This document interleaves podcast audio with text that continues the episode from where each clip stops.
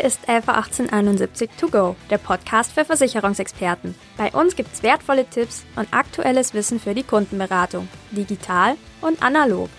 Dazu sprechen wir mit Expertinnen und Experten aus der LV 1871 und der Versicherungsbranche.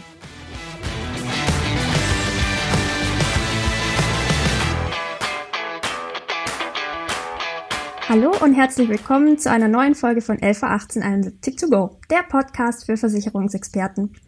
Mein Name ist Rebecca Gröger und ich bin vom Social Media Team der LV 1871. Heute geht es bei uns wieder um das Thema BU und diesmal sogar etwas allgemeiner als beim letzten Mal, nämlich geht es heute um Ansprachemöglichkeiten und Kundenberatung. Als Co-Moderator ist dafür heute mein Kollege Yassin Buschik hier dabei und ich glaube, ihr kennt ihn vielleicht schon aus Episode 5 Beratungsansätze zur Golden BU. Hi Yassin, schön, dass du wieder dabei bist. Hallo Rebecca. Vielen Dank für die Einladung.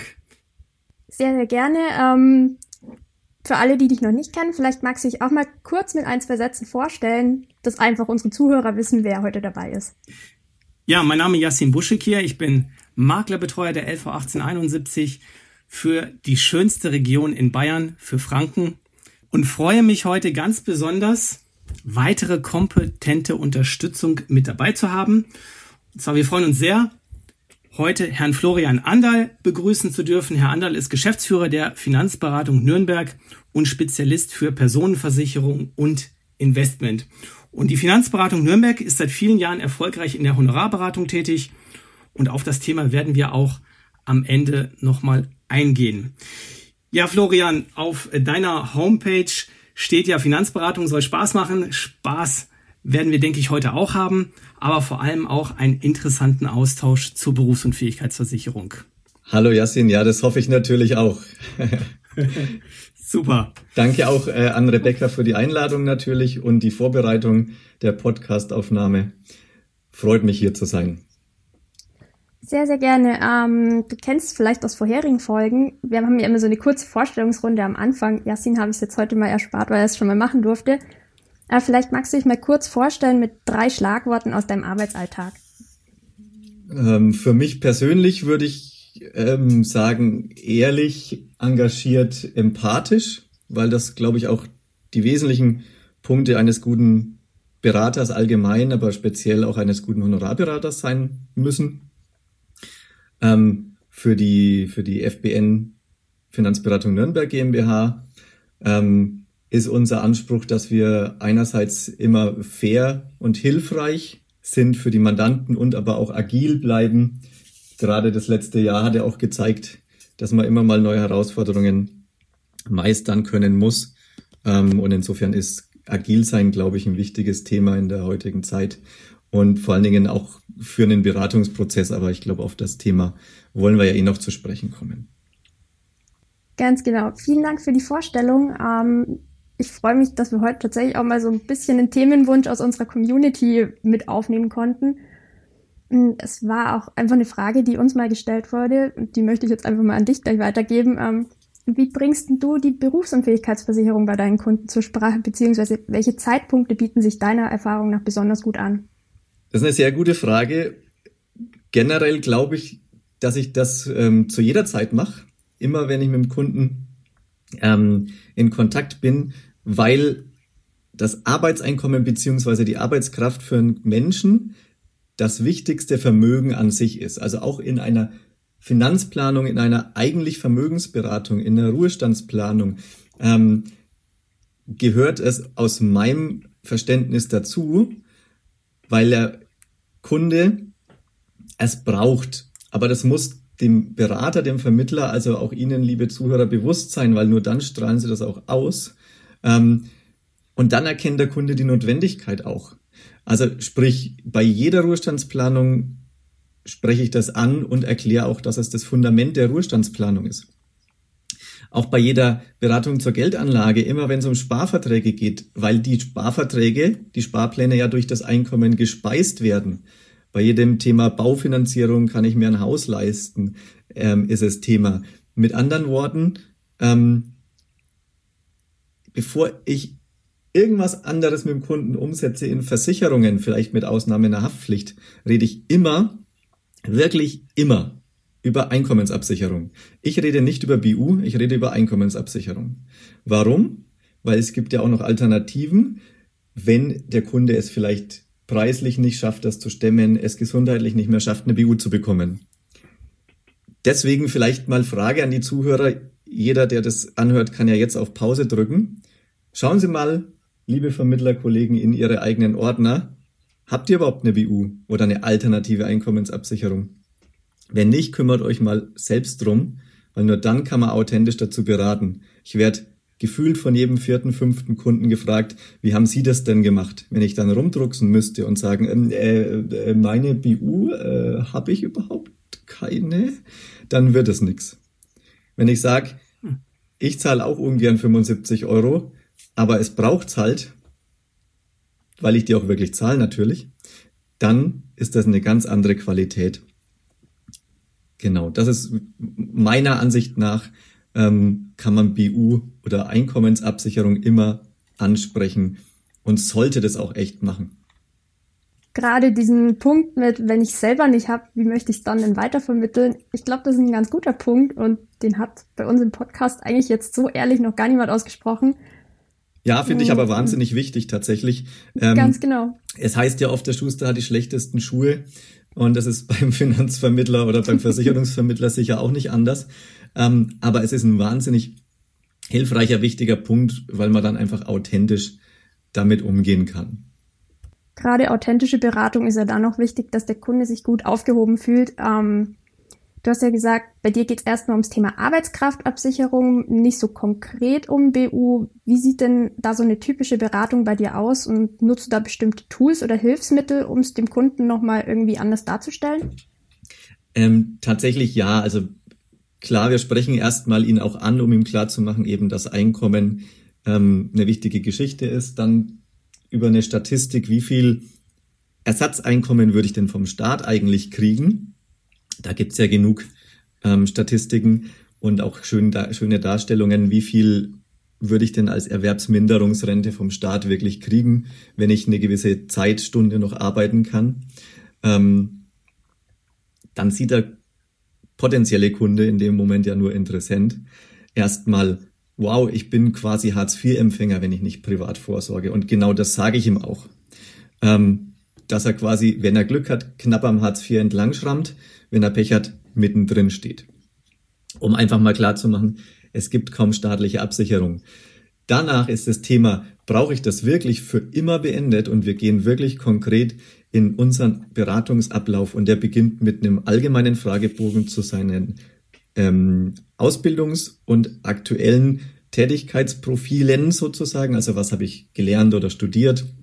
Was arbeite ich heute? Ähm, wie viel ist davon Schreibtisch und Co., aber auch schon zur Gesundheit. Ähm, ich glaube, viele Kollegen sprechen das erste Mal über Gesundheit, wenn sie den äh, Antrag zücken und sind dann ganz überrascht, dass der Kunde irgendwelche Vorerkrankungen hat. Drehen dann drei Ehrenrunden und merken dann, dass sie den Kunden gar nicht versichern können.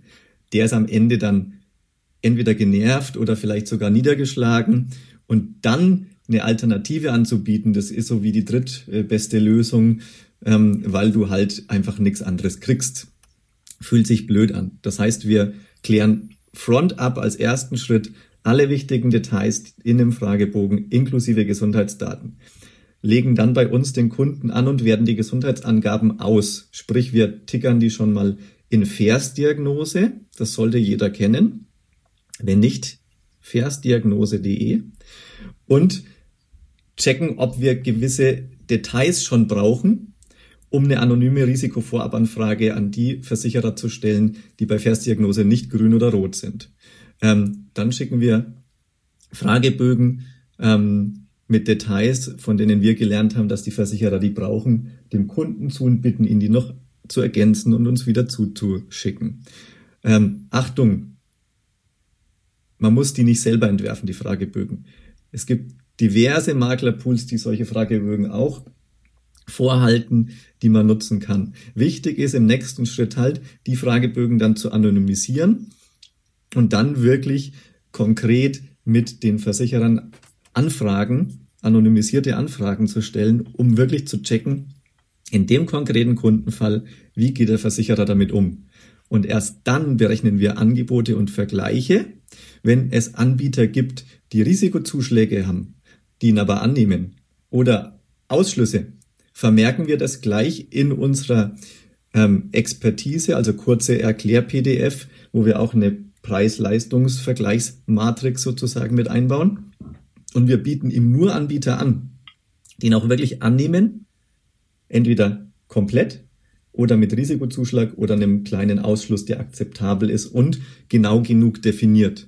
Stellen wir fest, da gibt's keinen, können wir ihm jetzt im ersten Schritt schon anbieten, irgendeine Alternative, Multirente, Erwerbsunfähigkeitsversicherung ähm, oder ähnliches zu kaufen und sagen nur in einem Halbsatz, wir haben BU anonym geprüft, klappt momentan leider nicht.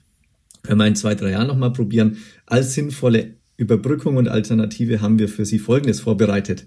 Achtung, auch da muss man wieder eine Risikovorprüfung anonym durchlaufen lassen, um zu wissen, dass das überhaupt klappt. Dann, wenn wir das alles fertig haben, erst dann sprechen wir mit dem Kunden die Expertise, die Vergleiche durch, die wir ihm vorher geschickt haben. Und dann wissen wir eben auch konkret im Gespräch schon, welches Ergebnis für ihn das Beste ist, besprechen das mit ihm und dann bereiten wir im Nachgang, wenn, damit er noch mal eine Nacht drüber schlafen kann, die, das Antragspaket für den konkreten Versicherer vor, damit er das nochmal durchgehen kann. Also sprich, von der Gesundheit über die anonymen Risikovoranfragen zum Vergleich zum Beratungsgespräch. Nicht falsch rum, wie es vielleicht viele doch noch machen. Klingt erstmal nach viel Vorbereitung, aber ich glaube, für den Kunden ist es halt um einiges besser, wenn er dann wirklich konkret auch weiß, es kommt da ein Angebot, wo er auch angenommen werden kann und nicht, dass dann jetzt irgendwelche Anträge, Anträge gestellt werden, wo er mehrfach abgelehnt wird. Ich glaube, das ist immer fürs Gefühl beim Kunden einfach nicht so schön. Das waren wirklich sehr, sehr viele ähm, Infos, also war ja sehr detailliert jetzt auch aufgeführt, also wirklich sehr spannend. Und ja, wie du schon sagst, also ich denke auch, dass äh, die BU, also ich sag mal, bedarfsgerecht dem Kunden zu präsentieren, eines der anspruchsvollsten Versicherungsprodukte mitunter ist, weil eben auch für den Kunden da so viel dranhängt, ne? die Arbeitskraftabsicherung. Und wie du schon sagst, wichtig Absolut. ist den Status quo, genau, Status quo aufzuzeigen. Also wie ist er jetzt auch zum Beispiel ohne BU abgesichert und vor allen Dingen, was sind denn auch so Ursachen für Berufsunfähigkeit? Ne? Da merke ich auch oft, dass vielen Kunden das so gar nicht klar ist ne? In, im, im Leben. Ja, und als nächstes macht es Sinn, ja klar, den Kunden auch den Wert der Arbeitskraft zu verstehen zu geben, ne? dass er da auch die richtigen Schlüsse ziehen kann. Was ich da zum Beispiel mal ganz spannend finde, ist ähm, zum Beispiel, wenn man dem Kunden mal so den Wert seiner Arbeitskraft ähm, mal vorführt. Also ihm mal zeigt, wie viel ist deine Arbeitskraft eigentlich wert. Also Beispiel, Kunde 30 Jahre jung, hat 2000 Euro Einnahmen, diese 2000 Euro hochgerechnet mal 12 mal 37 Jahre bis zum 67. Lebensjahr, dann kommen wir fast auf eine Million Euro. Also seine Arbeitskraft ist hier fast eine Million Euro wert. Und hier ist jetzt noch nicht mal die, die ähm, Karriereschritte beziehungsweise Gehaltserhöhungen sind ja noch nicht mal mit, mit berücksichtigt. Also hier kommen wir schon locker bei vielen auf eine, ein Wert der Arbeitskraft von über einer Million Euro. Und das muss halt vielen Kunden auch klar sein. Ganz genau, ist, das ist ne? so. Ja. Muss aber auch dem Vermittler klar sein, damit er es kommunizieren kann. Deswegen ist das absolut ja. Äh, wichtig, was du gerade gesagt hast aus meiner Sicht, dass man eben solche Themen für sich parat hat, ein paar Statistiken kennt, um das dann auch wirklich, dass es flutscht sozusagen, ja. dem Kunden erklären zu können. Wenn man dann überlegen muss, wie war denn das nochmal, was der Yassin Buschek hier da vorgerechnet hat, dann ist zu spät. Dann wird's nichts. Genau. Was natürlich jetzt noch ganz spannend ist, mal zu erfahren, wenn du jetzt in der BU-Beratung bist, ja, welche Fragen und Wünsche den Kunden gerade, was das Thema Arbeitskraftabsicherung angeht, welche Fragen haben die denn da? Also gibt es da bestimmte Themen, die vielleicht besonders häufig zur Sprache kommen? Tatsächlich ja. Ähm, ich glaube immer, wenn wir das das erste Mal ankern sozusagen in den anderen Beratungsanlässen, ähm, also bei einer Ruhestandsplanung, da gehe ich ja wirklich nicht intensiv drauf ein, sondern kratze nur mal an Einkommenssicherung ist wichtig. Und höre dann ganz häufig, ja, ich weiß, ich habe mich auch schon mal mit BU irgendwie auseinandergesetzt, aber die zahlt ja dann doch oft eh nicht, habe ich recherchiert. Das ist eins der wichtigsten Themen, also auf das Vorurteil. Mhm. Es ist ja aktuell mittlerweile, wenn man ordentlichen Anbieter auswählt, ist es ja ein Vorurteil und kein, also das mag früher auch bei Anbietern so gewesen sein, ähm, aber bei einem guten Anbieter, das wissen glaube ich alle Maklerkollegen da draußen, ähm, ist es ein Vorurteil. Die BU zahlt doch eh nicht. Das muss man beantworten können. Dann kommt bei uns ganz häufig, was ist denn die Rente, die ich versichern soll und wie lang? Also bis 65, bis 67. Ein Kollege hat nur bis 63, macht das für mich auch Sinn. Ähm, das sind Fragen, die natürlich zur Sprache kommen. Ein gern genommenes Thema, das eigentlich immer vergessen wird, das man immer selber aufs Tableau bringen muss, ist Inflation. Ja. Alles wird teurer. Und zwar auch wenn der Kunde berufsunfähig geworden ist, wird noch alles teurer. Ähm, das spielt eine wahnsinnig wichtige Rolle im Beratungsprozess, wird leider viel zu oft vergessen und es kostet ja auch Geld im Sinne von der BU-Beitrag steigt. Nur wenn ich das vergesse, ich meine, ich erinnere mich, meine erste Kugel Eis vor etwa 30 Jahren, da hat mir meine Oma 50 Pfennig in die Hand gedrückt. Ich glaube, mittlerweile, Genau, mittlerweile das ist immer bei eins. Das kann sein, Rebecca, ja. Ich glaube, da war es schon, so alt, schon eine Mark, oder? ähm, oder wahrscheinlich schon ein Euro. Ähm, ich glaube, selbst bezahlt habe ich mit Euros erst Ja, genau.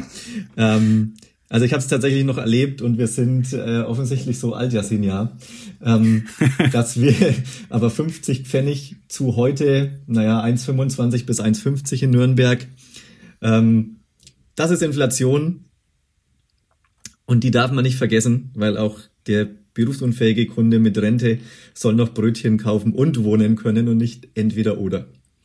Ähm, ja. Insofern wahnsinnig wichtig, genau wie die Dynamik vor dem Leistungsfall. Da höre ich auch oft, da wird es nicht irgendwann viel zu teuer, dann kann ich mir den BU-Beitrag nicht mehr leisten. Kein Mensch kann Zinseszinsrechnung im Kopf. Mhm. Das ist meine Antwort. Die Kunden schauen mich dann an und ich sage, ich kann es auch nicht im Kopf. Es wird wahrscheinlich gefühlt viel zu teuer, aber die Realität ist, dass es absolut nötig ist, weil sonst ihre Kaufkraft der Rente weniger wird. Und sie wollen wahrscheinlich in fünf Jahren immer noch das gleiche essen können wie heute. Dann ist das Thema für immer erledigt. Sowohl Inflationsausgleich über garantierte Rentensteigerung als auch Dynamik. Aber es ist ein wahnsinnig wichtiges Thema. Und da trennt sich tatsächlich auch in der Beratung für mich so ein bisschen die Spreu vom Weizen ich glaube, von zehn Kunden, die wir beraten, haben allein schon mal acht wahrscheinlich keine BU. Von denen, die eine BU haben, haben von zehn Kunden achteinhalb keine garantierte Rentensteigerung, sondern mhm. nur irgendeine BU-Rente.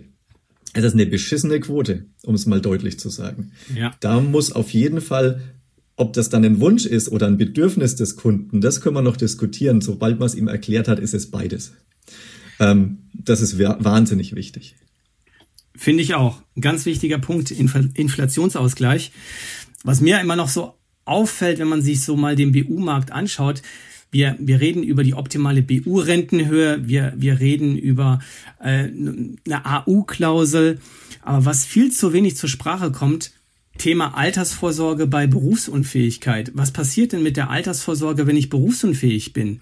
Und ich finde, das ist ein Thema, das wird eigentlich viel zu wenig auch in der Medienlandschaft diskutiert. Also wenn ein Kunde heute 30 Jahre alt ist, schließt eine BU zum Beispiel von 1500 Euro ab und damit Mitte 40 wird er berufsunfähig, dann im Falle der Berufsunfähigkeit ist er nicht mehr in einem Sozialver sozialversicherungspflichtigen Verhältnis, zahlt somit dann auch keine Beiträge mehr in die deutsche Rentenversicherung ein.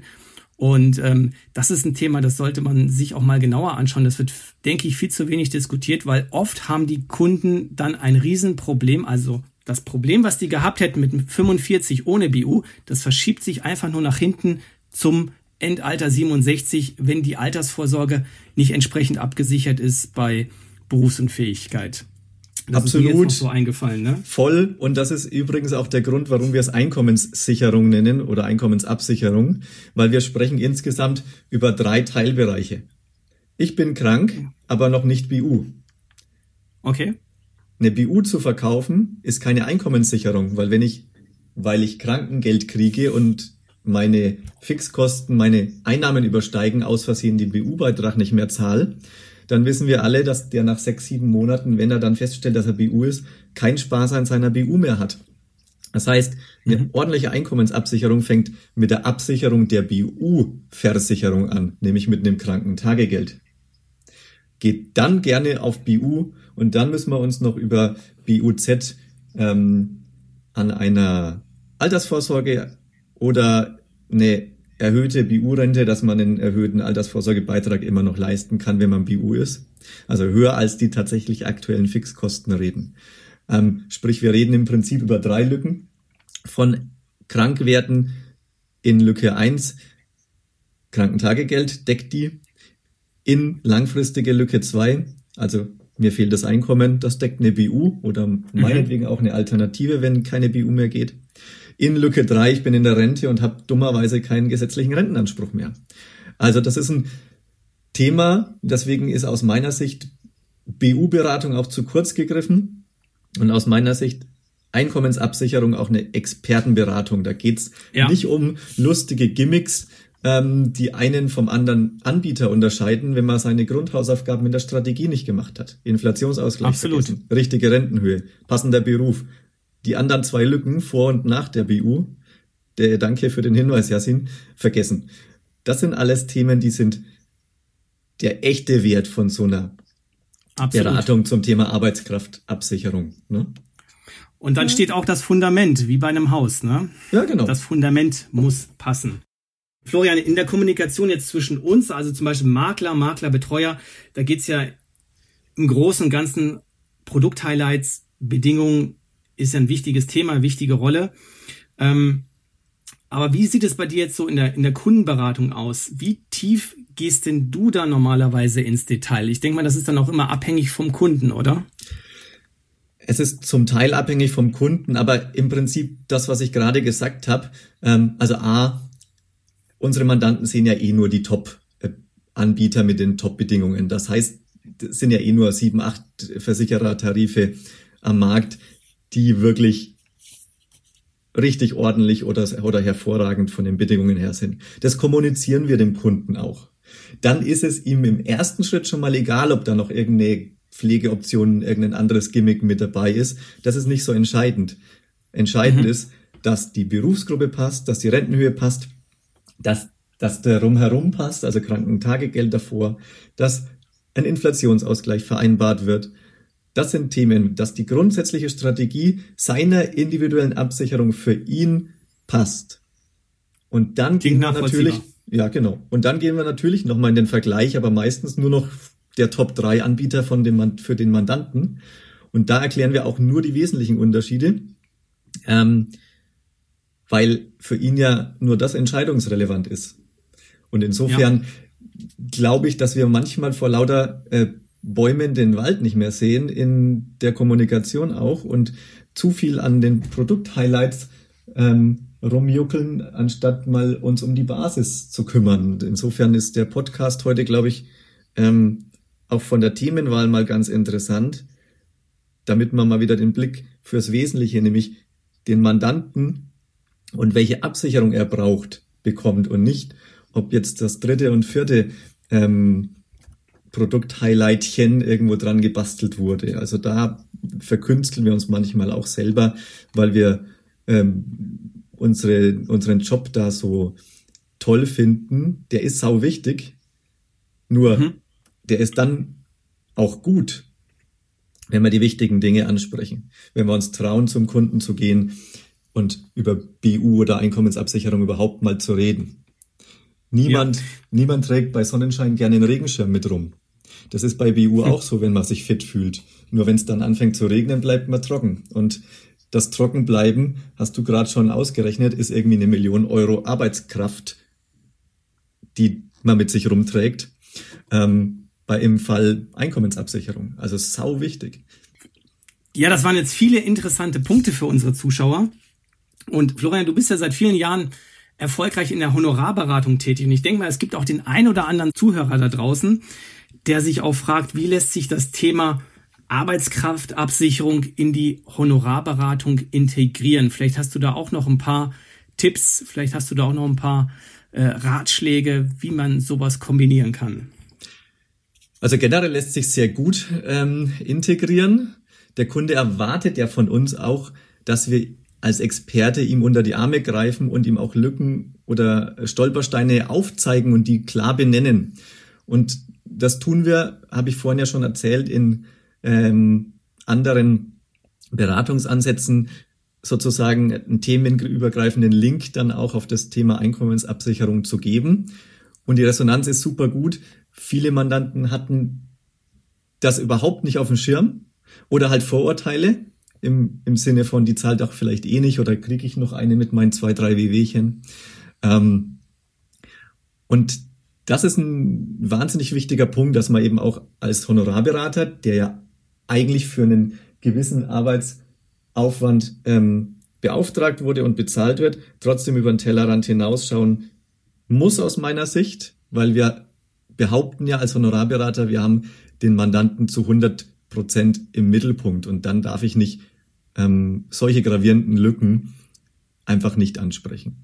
Was wir auch merken, ist dadurch, dass wir über die Beratung kommen, dass wir über eine auf den Mandanten zugeschnittene Lösung als Honorarberater kommen, fühlt sich das für einen Kunden nicht mehr nach einem Produktverkauf an, weil ich spreche ja gar nicht über BU, sondern ich spreche die ersten ein, zwei Ansprachen und die erste halbe Stunde im Beratungsprozess nur über Einkommenssicherung.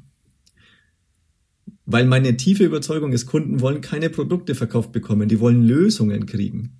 Auf sie zugeschnittene Lösungen. Wenn ich die bieten kann, dann ist auch egal, ob ich es über Honorar oder über Provision mache am Ende, liebe Kollegen. Aber die wollen eine Lösung. Dafür zahlen die Mandanten natürlich bei uns gerne ein Honorar.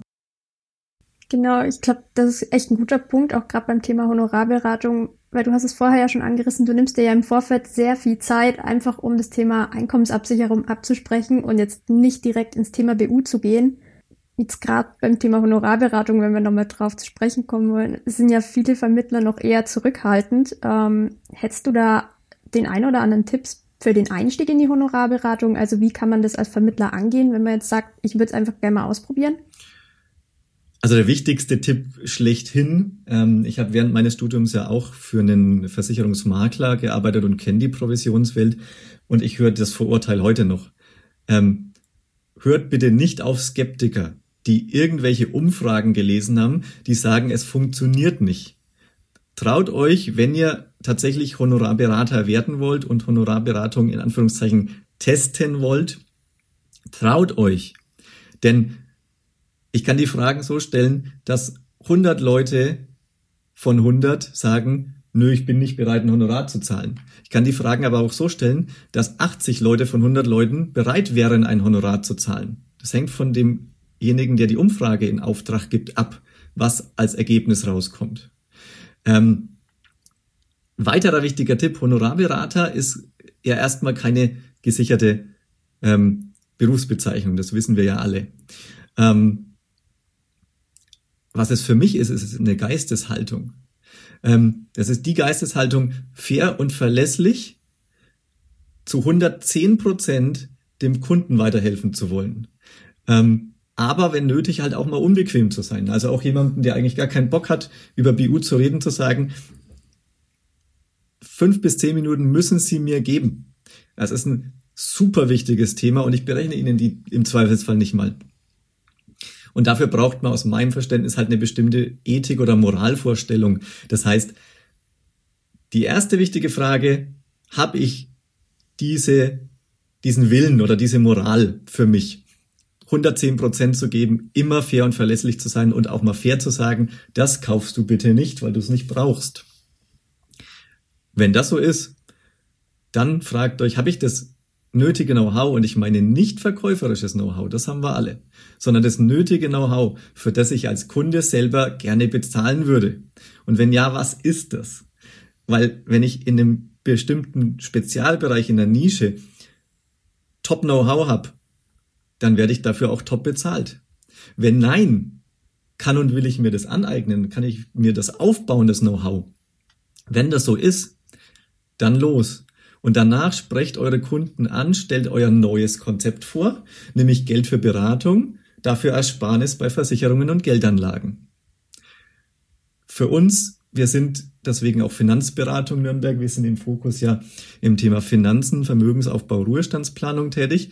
Wenn zu mir ein Mandant mit 100.000 Euro kommt und ich dem erstmal 5.000 Euro Archo oder Ausgabeaufschlag sparen kann, dann ist mein Honorar ja plötzlich wesentlich günstiger in seinem Wertebereich, als wenn ich ihm die Zahl gar nicht sag. Also wenn ich ihm sage, äh, es kostet jetzt dreieinhalbtausend Euro Honorar, Punkt, dann würde der sagen, uff. Wenn ich ihm sage, dafür sparst du dir 5000 Euro Ausgabeaufschlag, dann hat sich das Bild komplett gedreht. Ja, auf jeden Fall ein total spannendes Thema. Ich glaube, da waren jetzt wirklich praktische Tipps auch dabei und wie du schon sagst, es funktioniert ja. Also ich glaube, das hilft auch einfach vielen nochmal zu hören von deiner Erfahrung, dass es klappt. Und vielleicht nimmt es auch dem einen oder anderen jetzt wirklich die Angst, an das Thema nochmal ranzugehen. Würde mich persönlich sehr freuen. Ähm, es ist ein wahnsinnig spannendes Thema. Da könnten wir wahrscheinlich drei Podcast-Folgen alleine damit füllen. Insofern ähm, will ich es gern auch dabei belassen. Ähm, aber jeder, der das tatsächlich machen möchte, kann das auch schaffen, damit wirklich nachhaltig Geld zu verdienen.